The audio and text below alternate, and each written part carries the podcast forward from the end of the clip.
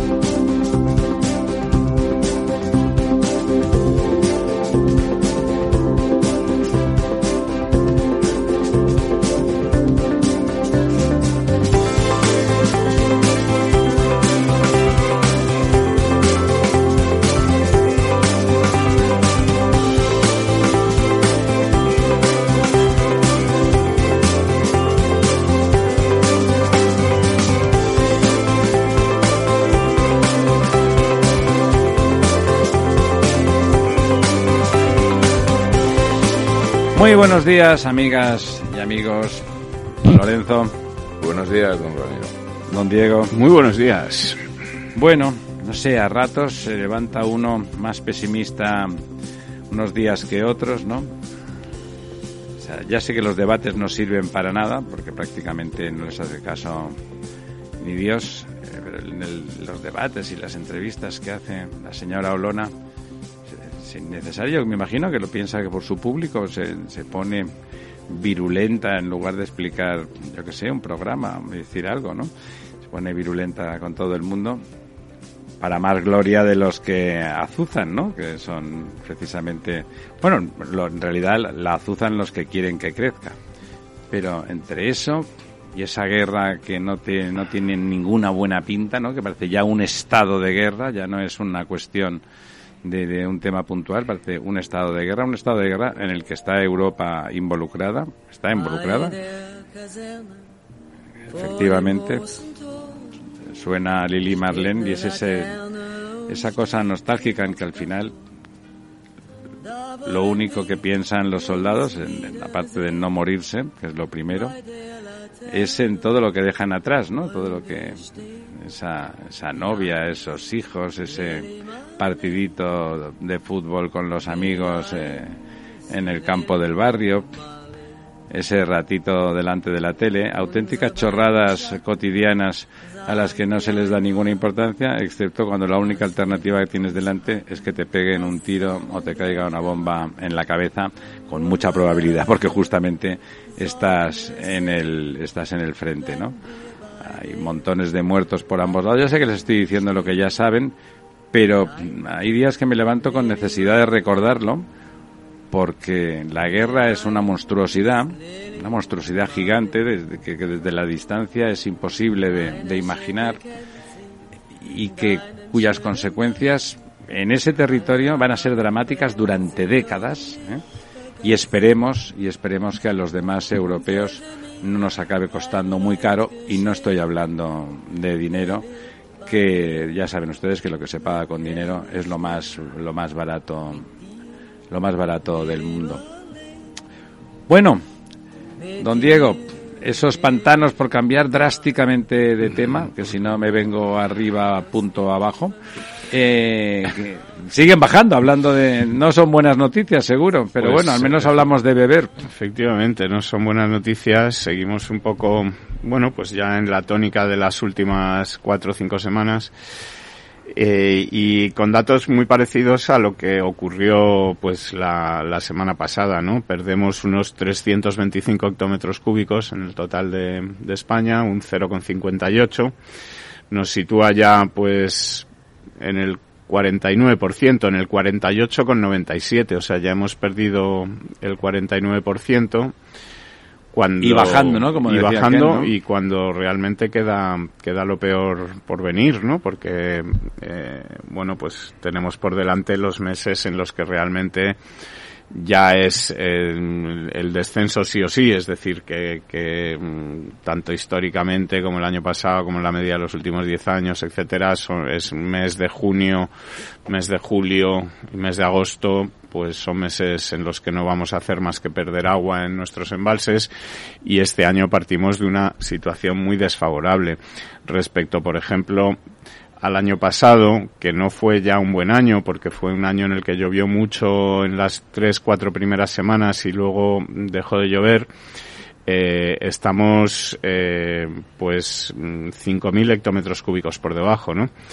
Eh, en esta semana, en el año anterior, estábamos en el 58% y ahora estamos en el 48%, es un 10% menos.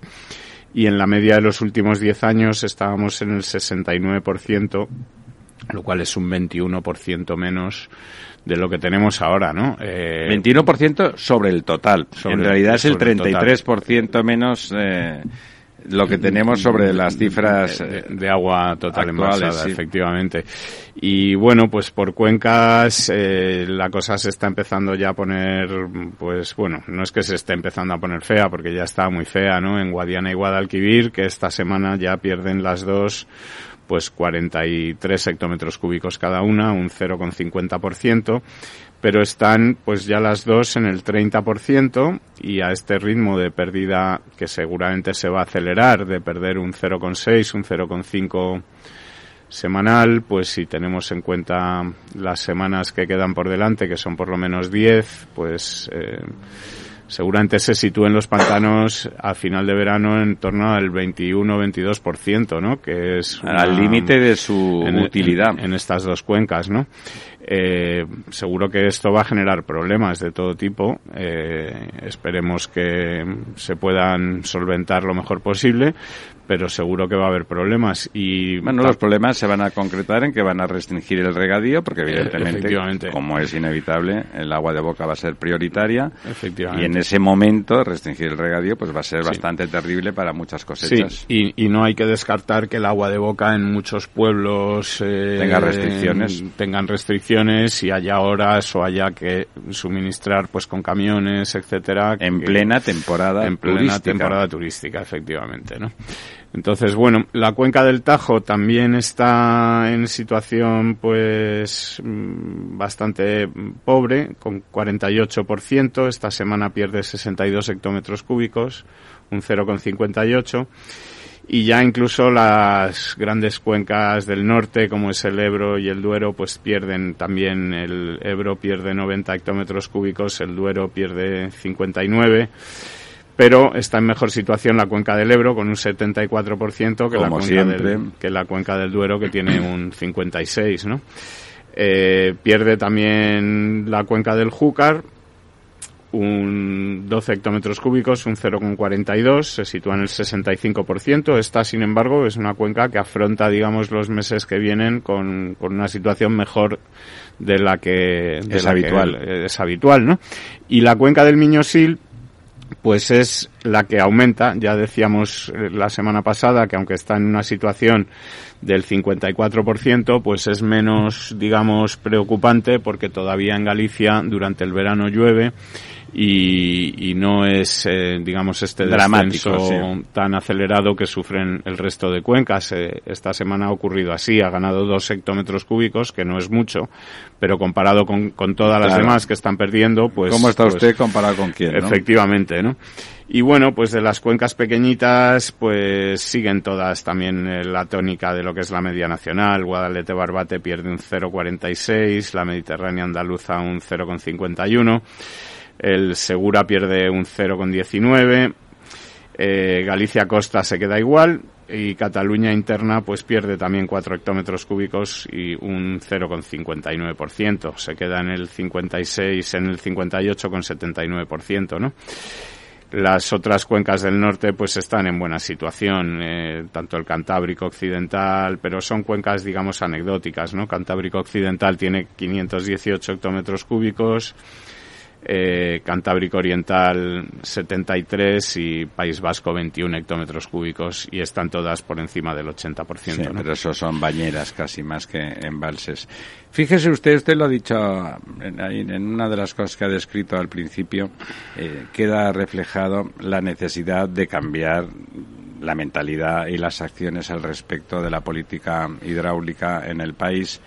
El año pasado, llovió muchísimo durante tres semanas y después paró drásticamente, a pesar de lo cual sigue muy por encima de... Sí, sigue muy por encima de lo, que estamos de lo nuestro.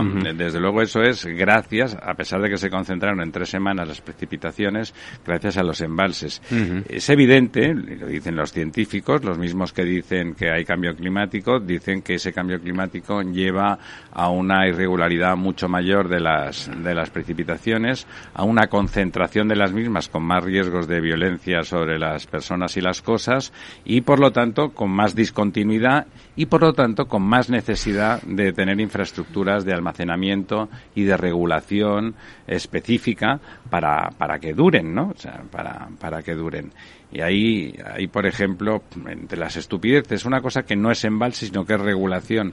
Cuando se habló en la zona de Barcelona, que siempre está amenazada de sequía porque tiene muy poca capacidad de embalse en su entorno para sus necesidades y por lo tanto tiene un, riesgo. es, un, es un área metropolitana del tamaño de la de Madrid y debe tener pues una tercera, cuarta parte de capacidad de almacenamiento. tiene, Madrid tiene una, una, garantía de suministro de tres años y Barcelona en el momento óptimo tiene de un año, ¿no? Que en el momento óptimo no existe nunca porque eso es una entelequia. Ahora mismo, pues si son el 60%, está más o menos en el 60%, pues imaginen, tiene como para nueve meses, ¿no? Ocho, nueve meses. La verdad es que a por allí ya estamos acostumbrados a eso, pero en su momento alguien con sentido común dijo, bueno, desde el Ebro, que como vemos, llevamos años ya eh, repasando los pantanos a diario, años, y vemos que siempre, sistemáticamente, la cuenca del Ebro es la que está mejor.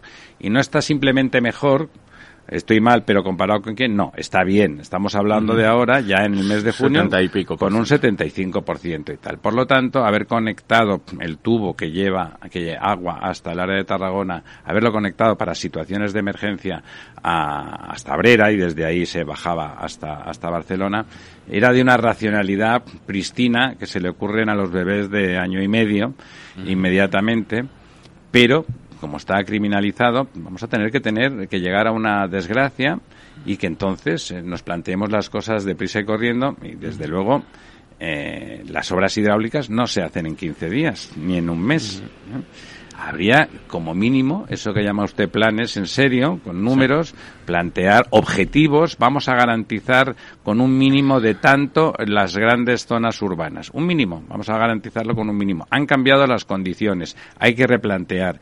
Ese plan llevará a, aparejadas cosas ya sean embalses, embalses laterales, a veces los vamos embalses laterales de los que se hablaba, cuando hay una avenida, se llena ese embalse lateral, ¿eh? Una avenida, cuando llueve muchísimo, hay avenidas, se deriva, se llenan los embalses, bueno, y el resto del agua. Porque es verdad que siempre se ha dicho, bueno, es que en las avenidas se puede aprovechar poco, ¿no? Se puede aprovechar poco, excepto que tengas que la, infraestructura, adecuada, que son embalses laterales fundamentalmente, porque los demás hay que abrirlos para que la avenida pase, ¿no?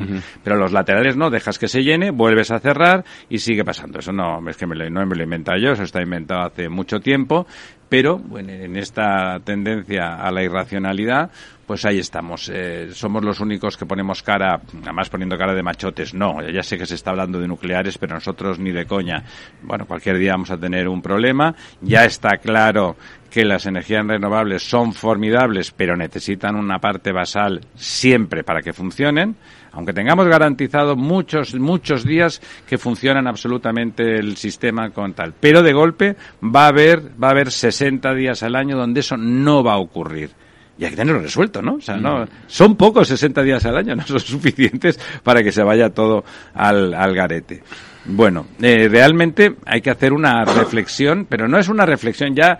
Antes a los que decíamos esto nos decían que era una cuestión ideológica, que si no éramos ecologistas, que si no éramos, que bueno, o, facha, que ya directamente es un San Benito que te puede caer en cualquier momento según de, según el día y el, y el brillo del sol. Si no, ahora ya es directamente, diga, pero ustedes saben sumar y restar, no tienen dinero para pagar el alquiler al final de mes, ¿habrá que hacer algo o no? ¿O no? hay silencio administrativo por ahí, porque claro, como contradice completamente ese discurso que ni tan sea, porque podría ser, también, como dice usted, que, después de decir esto, dije, no, mira, chicos, tenéis buenas intenciones, pero veis los números, está garantizado que esto no va a ocurrir, hemos, ya hemos previsto la restricción de precipitaciones al tanto por ciento y además su concentración eh, extrema en tal estar, y en este escenario, que es el peor, está garantizado que llegamos, ¿no? Eso no está en ningún sitio. No. ¿Eh? No, incluso están argumentos tan absurdos como para qué vamos a hacer más pantanos si los que hay están al 50%. Pues es que no entienden nada, claro. ¿Qué es lo que tiene, no? El no entender nada. Bueno, es eh, un poco la tónica de lo que llevamos viviendo, yo creo que en los últimos, eh, bueno, bastantes años, ¿no? Ya, es decir, el problema. Pero como el cambio climático se acentúa, eh, es más preocupante, ¿no? Claro, y además que este año especialmente, ¿no? Es un tema muy preocupante porque no solamente es en España, sino que es global. Eh, aparecen noticias en prensa las últimas semanas sobre grandes sequías en Estados Unidos, en la India, es decir, en, incluso en, zonas que tradicionalmente no había sequías, como en zonas de Brasil. Es decir, que, que estamos en Argentina, eh, estamos en zonas, en una situación en la que realmente, bueno, pues también es verdad que en el año 31 32 hubo una gran sequía, es decir, que también hay un elemento cíclico, que no significa que cada año vayamos a peor, pero es verdad que este año es un año especialmente preocupante, ¿no? Y bueno, pues eh, tenemos, y eso que tenemos una red de pantanos que, que comparándolo con países europeos es más que más que la más robusta, ¿no? Que eh, pero no suficiente, ¿no? Y desde luego es una pérdida de oportunidad el no poder, porque estas cosas son proyectos que se planifican a 15 años vista como mínimo y no, no es fácil eh, construir de la noche a la mañana ni un pantano, ni una central nuclear, ni muchísimos proyectos que son estratégicos por definición, ¿no? Luego la necesidad de agricultura. no, eh, fíjate los países que está citando Lorenzo, que son pues la India, Brasil, Argentina, Estados Unidos. Sí, no, no son países precisamente. Y donde no precisamente faltan inmensos ríos, ¿no? Es decir, eh, todos ellos, bueno, pues, si hubiera unas infraestructuras hidráulicas capaces de poder llevar el agua desde donde la hay a donde, a donde hace falta, a donde se necesita, estoy seguro de que esos problemas de sequía serían reducidos. Serían muy reducidos y muy mitigados. Es decir, la India tiene ríos inmensos, que estoy seguro que no están secos, eh, que permitirían pues poder eh, paliar esas sequías. El, caso de la India particularmente. Eh, en Brasil eh, creo que no, cabe duda de que Estados Unidos, de, que ríos, vamos, en Estados, Unidos, el Mississippi, el Missouri, Brasil con el Amazonas, el Orinoco, en fin, la India con el Ganges, con son son países donde agua, digamos que en algún pasa, pasa, pasa agua, a verla no sé si hay, pero pasar y, y donde llueve, ¿no? Y a lo mejor luego se tira seis meses sin llover y hablamos de sequía porque no hay esa infraestructura para haber recogido ese agua y utilizarla cuando, cuando ha dejado de llover durante un tiempo, ¿no? Bueno, efectivamente, eh, algún momento alguien, pues, supongo que habrá tendrá que morir gente, eh, empezarán a pensar en, reflexionar, hacer planes de otra manera y pensar más más seriamente, ¿no? Hay el agua es la que hay y, ya está. Por ejemplo, ahora tenemos el problema que no parece que vaya para corto del tema de los cereales. La guerra de Ucrania, desde luego, eh, incluso aunque se para rápido, la solución eh, ha quedado muy dañada toda la estructura agrícola del país y, y además no va para corto. Los problemas con Rusia, eso van para más largo todavía. Pues, incluso en el caso de que se llegara a algún acuerdo porque sí, porque que no fuera, ya se sabe que más vale un mal acuerdo que, que una guerra. Eh, Rusia es el otro gran proveedor de grano del mundo y también tiene, parece claro que los problemas con ella van a durar décadas porque la solución de esto es el momento de recuperar eh, zonas de, de cultivo en España como decía el otro día alguien bien informado al respecto, pues evidentemente las zonas que están en barbecho no son las mejores, ¿no? Las que se han dejado en barbecho pues son las peores, efectivamente. Eh, pues claro, habrá que regarlas si queremos que salgan cereales. Tener una cierta autonomía agronómica empieza a parecer estrictamente necesaria, ¿no? Estricta, una cierta autonomía. Tenemos un déficit en el tema de los cereales en España muy grande, que no tenía ningún problema, lo comprábamos en otros sitios que eran más baratos de producir y, eso tenía todo el sentido del mundo.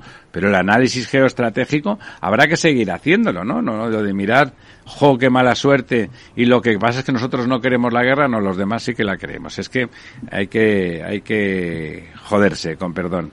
Bueno, eso necesita evidentemente establecer zonas de, de, de, garantía hídrica que permitan eventualmente poner en, en riego zonas bueno, que, que, normalmente no consideraríamos porque ya están en la parte de rendimiento bajo, no pasa nada por admitirlo, pero que de golpe significarían una autonomía. La ventaja del cereal en campos en barbecho es que de un año para otro ya produces. ¿eh?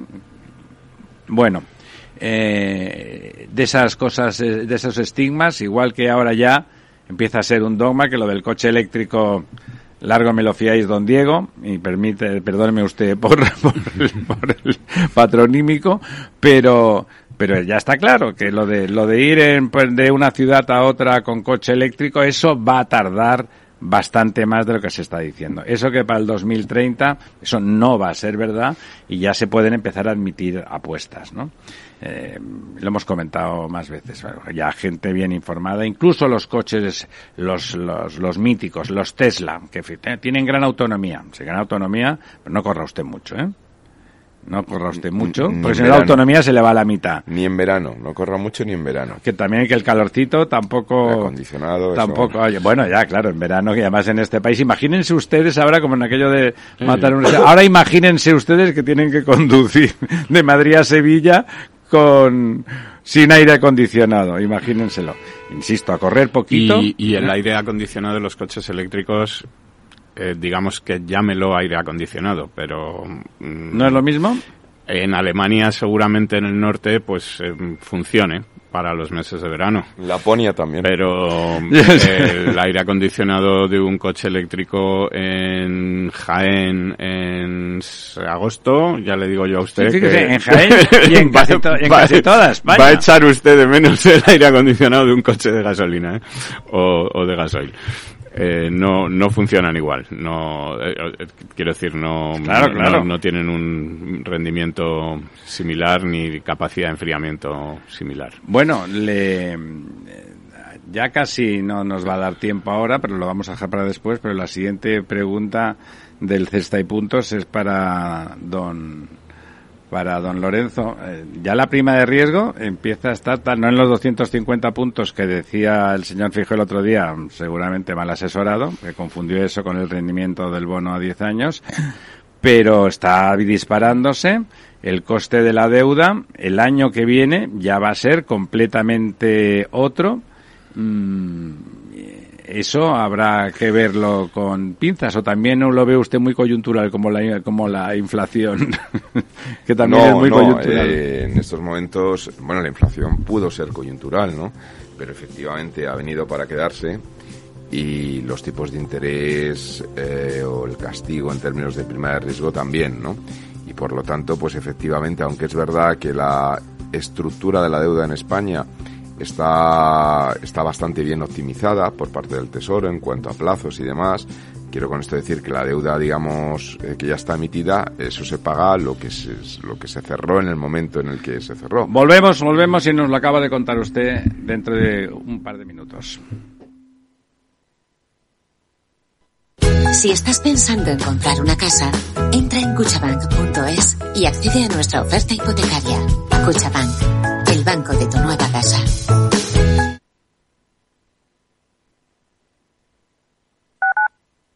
Capital Radio Madrid 103.2. Nueva frecuencia, nuevo sonido. Gráficas Naciones. Más de 50 años de experiencia en el sector de las artes gráficas. Apostamos por la última tecnología tanto en impresión offset como en digital y gran formato. Realizamos todo tipo de impresión. Tarjetas de visita, folletos, libros, vinilos, decoración y montaje de stands. Más información en el 91 629 2145 o en gráficasnaciones.es. Esto te estás perdiendo si no escuchas a Rocío Arbiza en Mercado Abierto.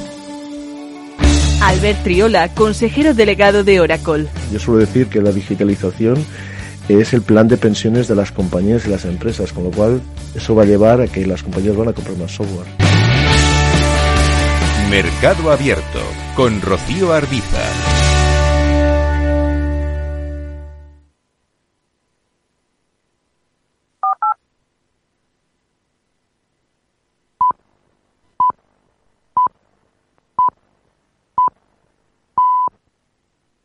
El Estado Ciudad, Capital Radio.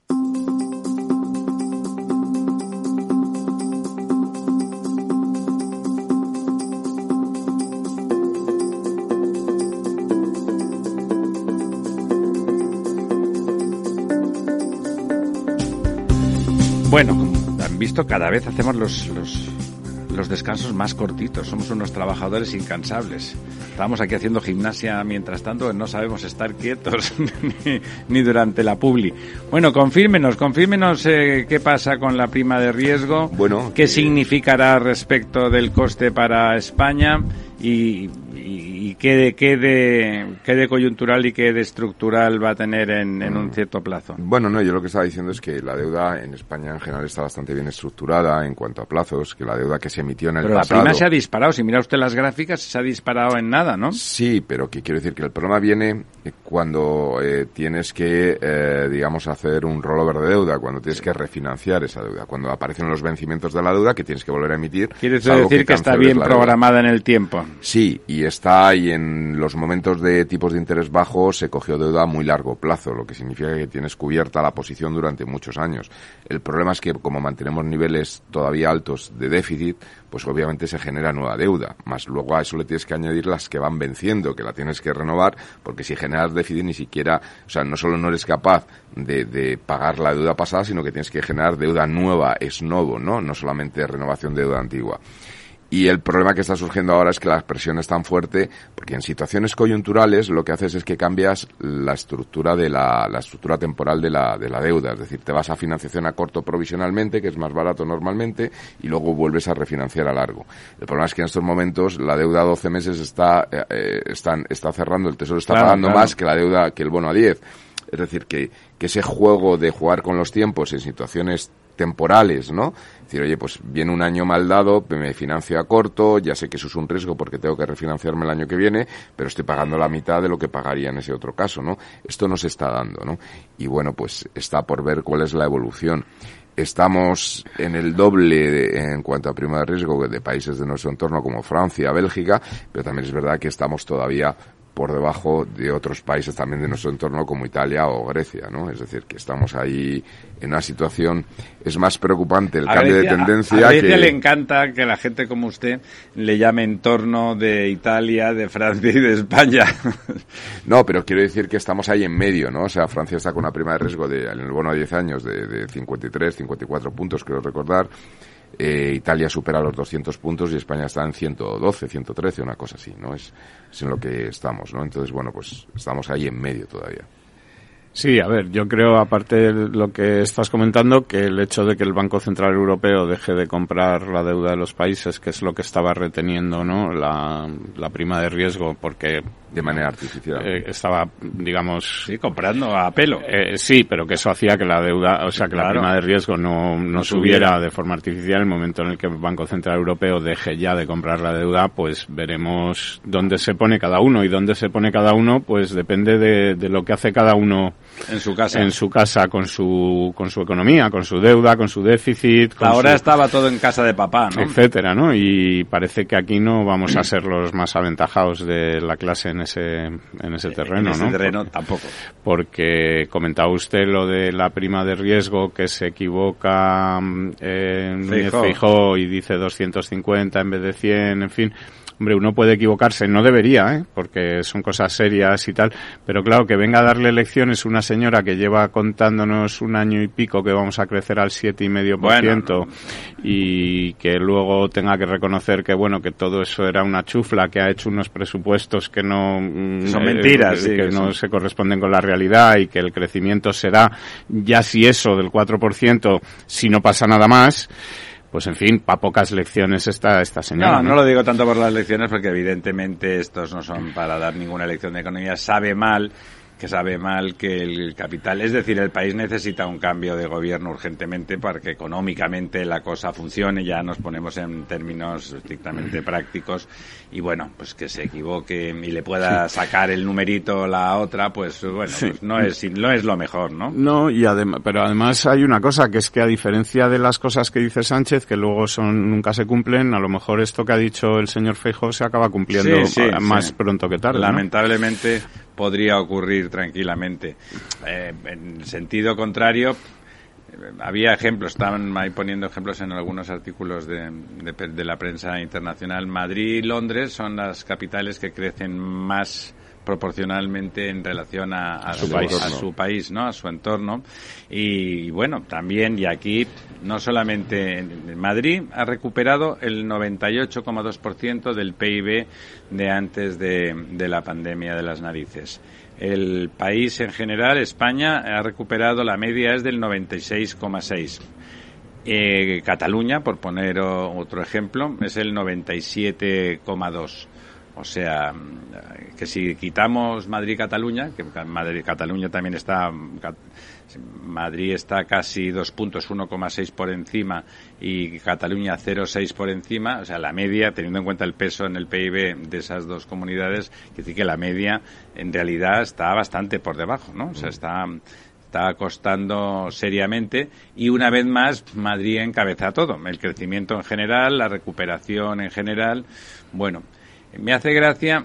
Sí, y se me ha olvidado comentar que en los pantanos, el pantano de San Juan ah. eh, también está lleno, o sea, 121 hectómetros bueno, cúbicos. las gestiones de Don Lorenzo. la gestión de, Don Lorenzo con Doña Isabel Díaz Ayuso para que eso esté ahí eh, está, está funcionando, está funcionando. O sea, ahí hay cosas interesantes también de ver aquí lo de las puestas giratorias que la, que la izquierda siempre pone cara mirando a, la derecha y da risa, ¿no? Porque claro, pues el, no sé, el señor Guindos ha hecho puerta giratoria. El señor Guindos tenía un currículum totalmente espectacular y un patrimonio que en realidad trabaja porque le gusta lo que hace, por poner un ejemplo.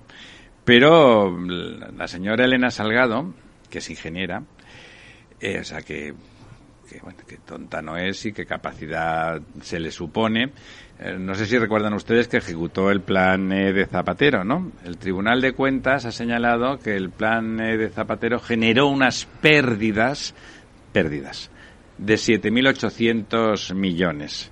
La gestora, pues Zapatero, apenas de, hacer, hacer no hacía nada, o sea, pero sus ministros, pues, esa era la ministra. Como es tan estupenda, la, la señora Salgado es hoy presidenta de la AEC y presidenta de la Fundación Avertis, em, donde les aseguro que no ha caído porque se le ha ocurrido a alguien allí en Avertis decir, oye, sería una gran idea que doña Elena Salgado, que también lo hizo de ministra, llegara allí. Bueno, eh, esto, lo de la Asociación de Española de la Consultoría, viene a cuento también por el porque hay un lío, hay lío con el convenio, no hay manera de, cerrarlo. Eh, la consultoría, pues como se imaginan ustedes, son profesionales, muchos técnicos, pero también economistas, abogados, consultoría en general. Es el segundo país de Europa, de la Unión Europea, donde está peor pagada en la consultoría. Eso, por supuesto, es un, es un error y no, y no tiene sentido. Este es un país con aversión a la meritocracia y, y, luego dicen, bueno, son las empresas. Ahí hay que recordar que, mucha consultoría, no toda, en la parte económica hay mucha dedicada a las empresas y tal, pero mucha consultoría se dedica a las administraciones. Y las administraciones después utilizan métodos de adjudicación que evidentemente no están premiando el equilibrio calidad-precio, sino básicamente el precio y entonces acaban generándose unos rallies a la baja que solo la consultoría prácticamente menos el papel y los ordenadores, todo lo demás es, eh, si no mano de obra, cabeza de obra, cabeza de obra y por lo tanto, si se, si se admiten que, que, se hagan bajas porque sí, como y que la competencia sea a precio, evidentemente los consultores no pueden estar bien pagados. O sea que eh, esto que aparentemente aparentemente se le echa la culpa a la patronal de las consultoras, si ustedes permiten que las consultoras compitan por calidad y no solo por precio, no solo, eh, pues les aseguro que no habrá tanto problema en, en que en pagar bien a esos consultores. ¿eh? Bueno, y esto además creo que tiene la derivada de que la consultoría eh, ayuda a tomar decisiones. Esas decisiones que no se toman. Y que, que si la consultoría está mal pagada normalmente mm, no será de tanta calidad y por lo tanto las decisiones que se tomen pues no serán eh, tan acertadas como en otros sitios. ¿no? Eh, y más, eh, llevamos todos estos días, usted siempre es el que lo comenta, pero vamos, porque lleva ese negocio en esta mesa que la, la tasa de, de, inversión ejecutada de los Next Generation el año pasado fue patética y en este primer semestre lleva camino de, de lo mismo, ¿no? Unos porcentajes que prometen el no cumplimiento con, con dejación de inversiones muy importantes al final de año. Lo hemos dicho 20 veces. Evidentemente, si se hubiese establecido un sistema de consultoría potente para atender a esas necesidades, eso se hubiera podido ejecutar, porque están muy dispersos en los demás países. Tantos proyectos no se han presentado, se han concentrado mucho más. Aquí hay muchos proyectos intentando atender muchas cosas, porque casi que los han propuesto los sectores cada uno por libre, porque ya en esa conexión que no existe con la de la realidad económica con la administración, entonces está atomizado y necesita mucha más atención de, de supervisión. Si se hace solo con funcionarios, pues eso llega donde llega. Pero están ahí las consultoras, es su trabajo, ¿eh? no crean que estamos proponiendo una cosa absurda y anómala. Evidentemente, si se aprovechan esos tirones, se, se permite que después pueda haber expansión internacional. Esa expansión internacional descomunal, fantástica, de las empresas de infraestructuras españolas por el mundo, justo cuando en España el negocio se redujo en un 90%, o sea que prácticamente desapareció, como aquel que dice, era porque durante 15 años, casi 20, desde que empezaron a entrar fondos estructurales en España, la actividad permitió crear un oficio y una excelencia que permitía después competir extraordinariamente en los mercados internacionales. Eso también ocurriría aquí. Si ahora puntualmente durante dos años hubiese una, una demanda de, de, consultoría de gran calidad y de gran eficiencia, eso permitiría después competir eh, en el exterior también, porque lo que se aprende, pues aprendido está.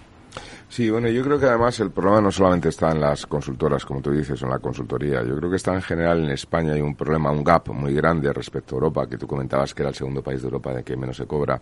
En general con lo que podríamos llamar los profesionales de corbata, ¿no? O sea, los, eh, digamos, los profesionales que trabajan por cuenta propia y que, bueno, pues que, que o son abogados, o arquitectos, ingenieros, etcétera, ¿no?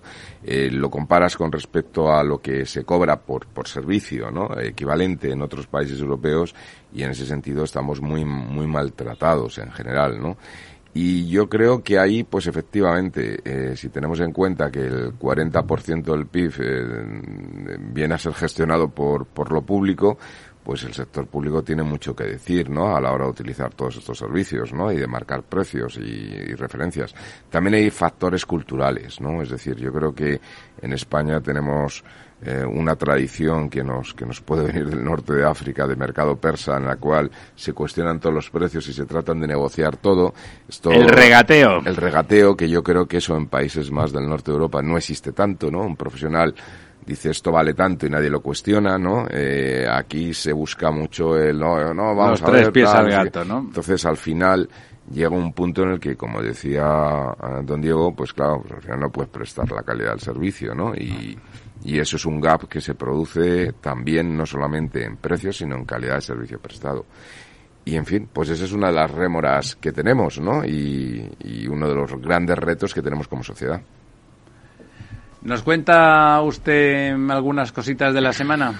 Pues alguna cosita ha habido esta semana, sí. Eh, mira, por ejemplo, podemos empezar hablando de cómo se adjudicaban los fondos europeos y bajo nivel de adjudicación, etcétera. Ah, hablando de fondos europeos. Y eh, pues una parte de los fondos europeos que sí se adjudicó es eh, este rescate que se dio a la aerolínea Plus Ultra. Sí, vaya lío que hay montado que con eso, ¿no? vuelve a estar de actualidad ahora mismo, ¿no? Porque el juez ha imputado a la aerolínea y a su representante legal, que tendrá que declarar el próximo día 15 de junio, la semana que viene, por esta ayuda pública de 53 millones. Eh, el juez, eh, bueno, pues eh, aprecia que hay irregularidades en la concesión de la ayuda pública y quiere esclarecer hechos que podrían dar lugar pues a delitos de malversación y prevaricación, ¿no? A mí me resulta bastante sorprendente que, que en todo esto en el que todo el mundo ve que hay eh, algo raro, que no parece que se hayan hecho las cosas apesta, don, don Diego. Sí, pues efectivamente, eh, que como mínimo pues eh, sea una cuestión que merezca la pena que un juez la investigue y todo el mundo pues debería Nos enteramos que existía la aerolínea cuando le dieron los 53 millones. deberíamos eh, estar un poco de acuerdo en esto todos, ¿no? Pero sin embargo, pues la abogacía del Estado y la fiscalía eh, han solicitado el archivo de todo esto. Claro, como diría don Pedro Sánchez, ¿de quién depende la fiscalía? que no hay indicio Pues eso. alguno de comisión de ningún hecho presuntamente delictivo ni de que haya habido pues nada raro por ahí que merezca la pena ser investigado, ¿no? Y ya no es de quién depende la fiscalía, es de quién depende también la abogacía del Estado, Ya de también de lo mismo, ¿no? Pues casi todo depende de lo mismo porque vamos a ver, la abogacía del Estado, que es del Estado, no del gobierno, pues debería estar aquí para defender los intereses de los españoles. de los españoles que con sus impuestos pues están pagando este rescate o esta subvención. Y recuerden ustedes que sus impuestos son muchas horas de su trabajo ¿eh? y muchas cosas que dejan de disponer ustedes porque las ceden de- razonablemente a que el Estado haga uso de ello para garantizarnos una estructura y un estado del bienestar razonable. No, no para que unos sinvergüenzas como los señores de esa aerolínea pues eh, bueno, trileen y desaparezcan esos 53 millones en un plis plus y además no haya servido ni para salvar los tres puestos de trabajo y el avión que tenían, que eso era lo que tenían. Bueno, y además mientras no está resuelto este tema todavía de Plus Ultra y parece que se está pues poniendo la cosa un poco ya eh, seria en el sentido de que el juez pues está ya imputando a la aerolínea y, y- en fin que eh, va para adelante en la investigación. Pues hay otra empresa que es eh, Volotea del mismo sector eh, que también ha sido rescatada o va a ser rescatada por la SEPI y va a recibir 200 millones de euros eh, pues también tenía pérdidas antes de 2019, ¿no? O sea que no es achacable a la pandemia. Que efectivamente, que no es eh, achacable a la pandemia. Esta empresa que fue creada en 2011 por, por los fundadores de Vueling, por Carlos Muñoz y Lázaro Ross, pues recibió, ha recibido la aprobación de un préstamo participativo de 200 millones de euros que solicitó al Fondo Europeo de apoyo a la solvencia de empresas estratégicas y que gestiona la, la Sociedad Española de Participaciones Industriales. Eh, pues uno de los requisitos para todo esto, porque son fondos, digamos, europeos y Europa fija los, los requisitos, es que fueran empresas que fueran solventes antes de la pandemia y que estas ayudas vengan, digamos, para ayudar a esas empresas A que, recuperarse. a consecuencia de la pandemia, teniendo un negocio que funciona o que funcionaba, a consecuencia de la pandemia han pasado dificultades y entonces pues se les ayuda, ¿no? Y esta empresa pues ya antes de la pandemia estaba dando pérdidas de varios millones de euros, ¿no? En 2019. Evidentemente, con la pandemia le fue peor, sin duda, ¿no? Sí, pero, que no era una empresa que ya, que ya perdía. Bueno, esta es una empresa que también, pues eh, ahora el gobierno considera estratégica. La verdad es que no tiene nada que ver con Plus Ultra en el sentido de que esta es una empresa que existe, ¿no? Eh, sí, que existe. Es como las monjas, que no hay que, creer en ellas, Que tiene muchísimos vuelos, eh, unos 11 millones de de, plazas y rutas anuales. da un servicio, vamos. 1.600 eh, empleados directos, 8.000 empleados indirectos, en fin. Bueno, es una cosa seria. Es una cosa que no es una chufla como lo de Plus Ultra, pero que una vez más vemos pues que estos créditos que se conceden pues no mm, digamos se ciñen a lo que mm, Sí, la pregunta es si los demás países si la Unión Europea está permitiendo que los demás países hagan lo mismo. Entonces, en ese equilibrio de es que ellos también lo hacen, ¿no? Hablo de gente no como Plus Ultra, que simplemente es, es una cleptomanía, sino de, de Volotea, bueno, que es una empresa, 1.600 empleos directos y 8.000 indirectos, los millones de viajeros que usted ha dicho, bueno, pues es una empresa con cara y ojos. Y si es de los creadores de Vueling, pues son gente que se dedicaba al negocio aeronáutico y daba servicio en España y con interés para España, ¿no?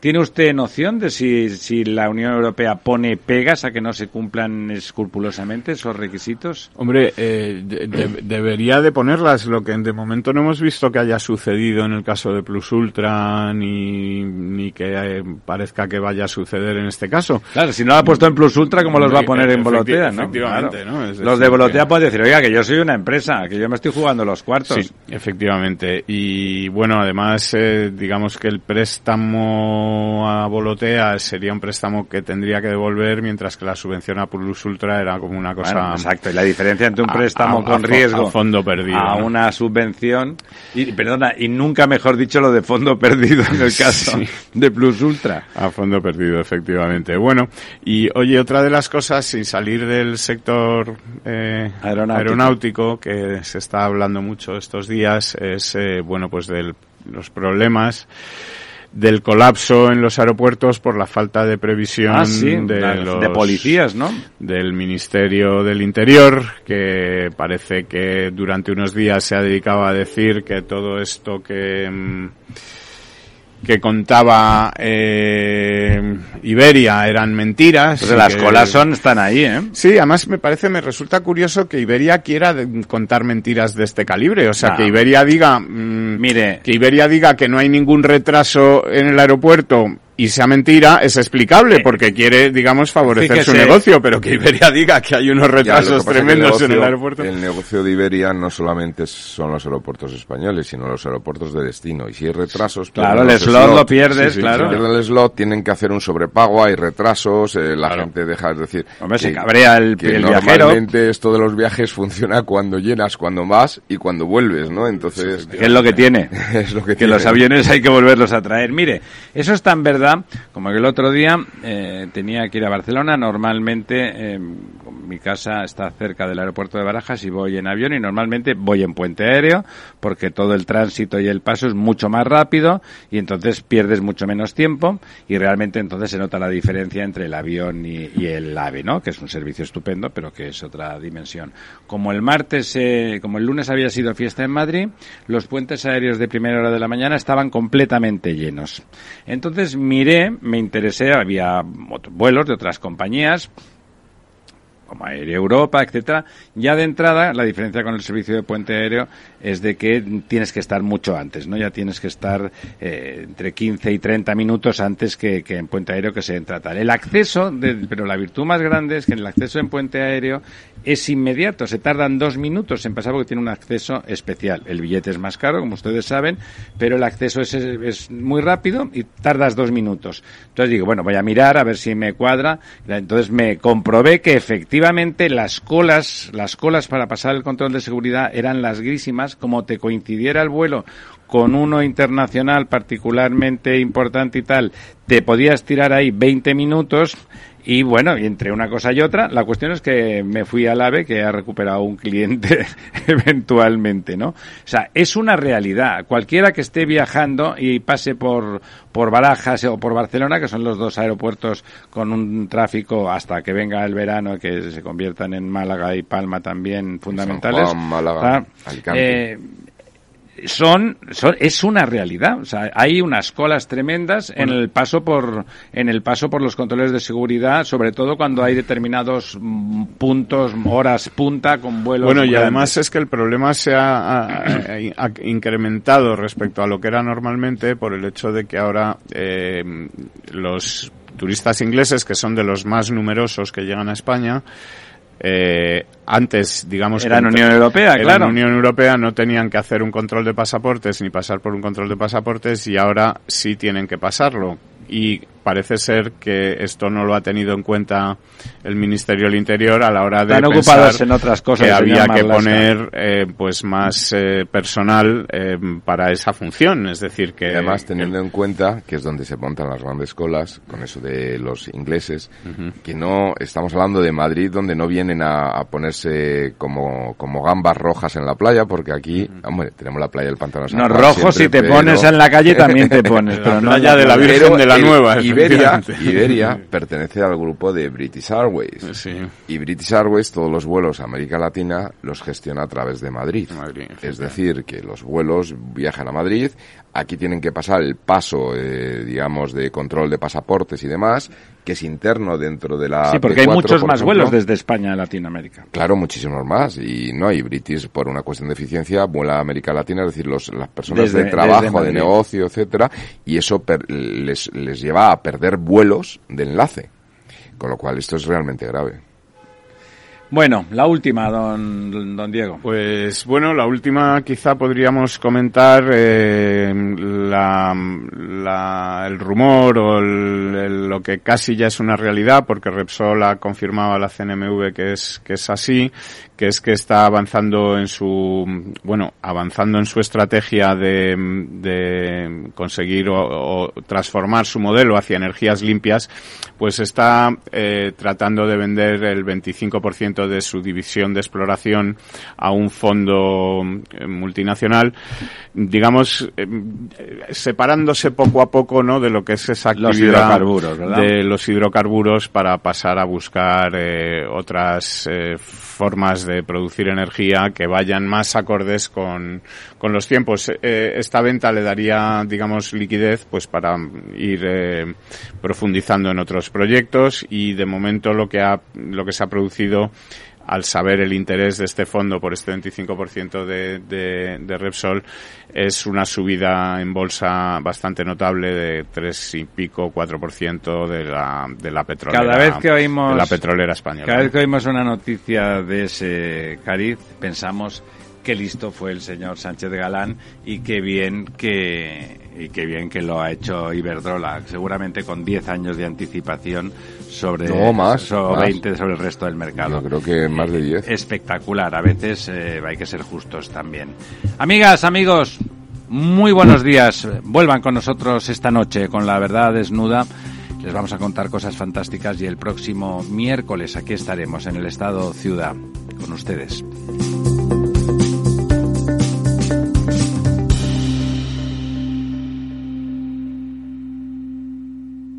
Programa patrocinado por Suez Advanced Solutions, líder en soluciones integrales en gestión del agua y la energía. Información, análisis, previsiones, recomendaciones, todo lo que necesitas saber para tomar tus decisiones de inversión en Mercado Abierto, de 4 a 7 de la tarde con Rocío Arbiza, Capital Radio.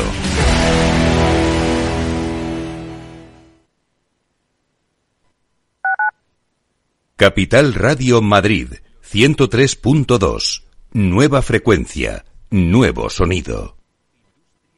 Disfruta de la mejor cocina gallega en Montes de Galicia. Todo un clásico moderno en el barrio de Salamanca. Disfruta de la variada dieta atlántica, de las mejores carnes y pescados tratados con respeto y transparencia y regados con una de las mejores bodegas de la zona. En grupo, en familia o en pareja, Montes de Galicia te ofrece el espacio perfecto en cada ocasión. Testigos de la Transición. 50 años de periodismo. El automóvil por donde pasaba cada día don Luis Carrero Blanco voló por los aires. Españoles, Franco ha muerto. ¡Viva el rey! ¡Viva la Constitución! El Partido Comunista de España ha quedado legalizado. Puedo prometer y prometo cumplir fielmente las obligaciones del cargo de presidente del gobierno y hacer cumplir las leyes fundamentales del reino. ¡Y hace todo el mundo!